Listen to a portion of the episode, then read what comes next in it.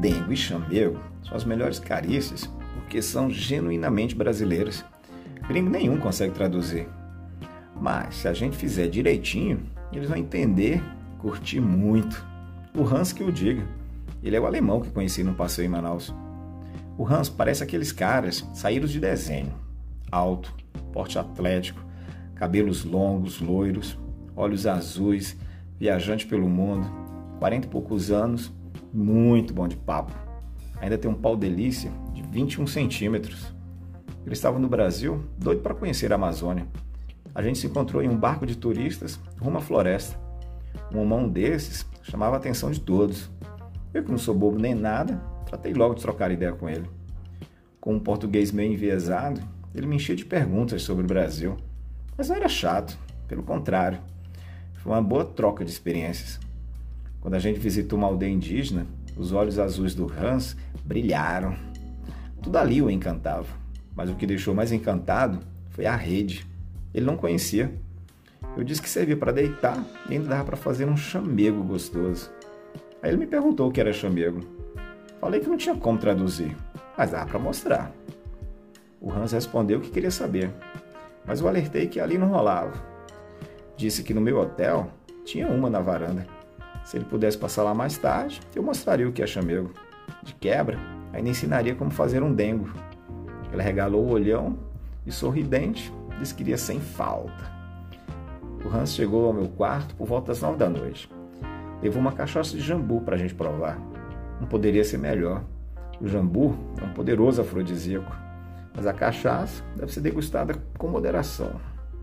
Depois de meia garrafa de cachaça, muito saborosa por sinal, a gente ficou bem mais à vontade. Claro que o calor de Manaus, mesmo à noite, contribuiu bastante. Desinibido, o Hans tirou a roupa e ficou só de cueca. Meu pó endureceu na hora, diante daquele monumento de homem. Aproveitei para fazer o mesmo. Fui para a rede e o chamei. Comecei mostrando como fazer um dengo. Coloquei o Hans sobre meu colo e fiquei acariciando o cabelo dele. Depois enrolei o cabelo na mão e fiquei cheirando e beijando a sua nuca. Notei que ele ficou todo arrepiado e de pau duro. Depois ele se virou e me beijou. Nossos paus ficaram roçando um no outro. O balanço da rede estava o ritmo da pegação. O Hans foi explorando meu corpo com a boca.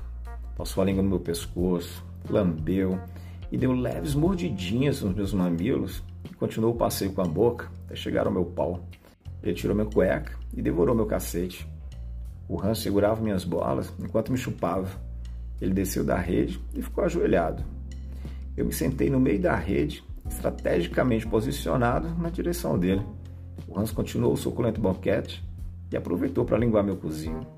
Ele me balançava na rede, encaixando a língua bem na portinha do meu cu. Ficamos brincando assim, mal tempão. Depois o Hans tirou a cueca e foi para a rede. Ele sentado de pernas abertas e eu ajoelhado, desfrutando do cacetão dele. Me esforçava para engolir os 21 centímetros. Dei conta. Ainda o deixei molinho, gemendo de tesão. Ele continuou sentado, com os pés apoiados no chão. Eu me sentei na beirada da rede, levantei um pouco o quadril dele e fiquei pincelando o pau na portinha do seu cu. O Hans balançava a rede de leve. O movimento facilitou a entrada do meu pau. Eu me atirei sobre ele e comecei a meter de frango assado. Posição era meio incômoda para mim, mas com um jeitinho estava tudo dando certo. O Hans se contorcia na rede e revirava os olhinhos. Delícia! Ele me deu uma chave de perna que fez o cu dele pressionar meu pau. Ficou mais gostoso meter. Depois eu me deitei de lado e o Hans me abraçou por trás. Ele levantou minha perna esquerda e foi metendo devagar. Ele mordia minha orelha e beijava minha nuca. Meu corpo se arrepiou todo e fez meu cozinho relaxar. Em pouco tempo, ele estava todo dentro de mim. Os braços dele envolviam meu corpo enquanto o pau me devorava. Novamente a rede foi aliada. A gente ali abraçadinho se balançando na rede. A penetração ficou facilitada. O Hans beijava minha boca e me segurava forte contra o peito dele. As estocadas foram ficando mais rápidas e mais gostosas. O hálito quente dele deixava louco. O Hans me impressionou com mais força. Logo a porra dele começou a me invadir. Senti meu cozinho se dilatando com a gozada dele. O se levantou e me pediu para sentar na rede. Meu pau ainda duraço estava pronto para recebê-lo de novo. O Hans sentou no meu cacete, amarrou o cabelo com as mãos e ficou cavalgando.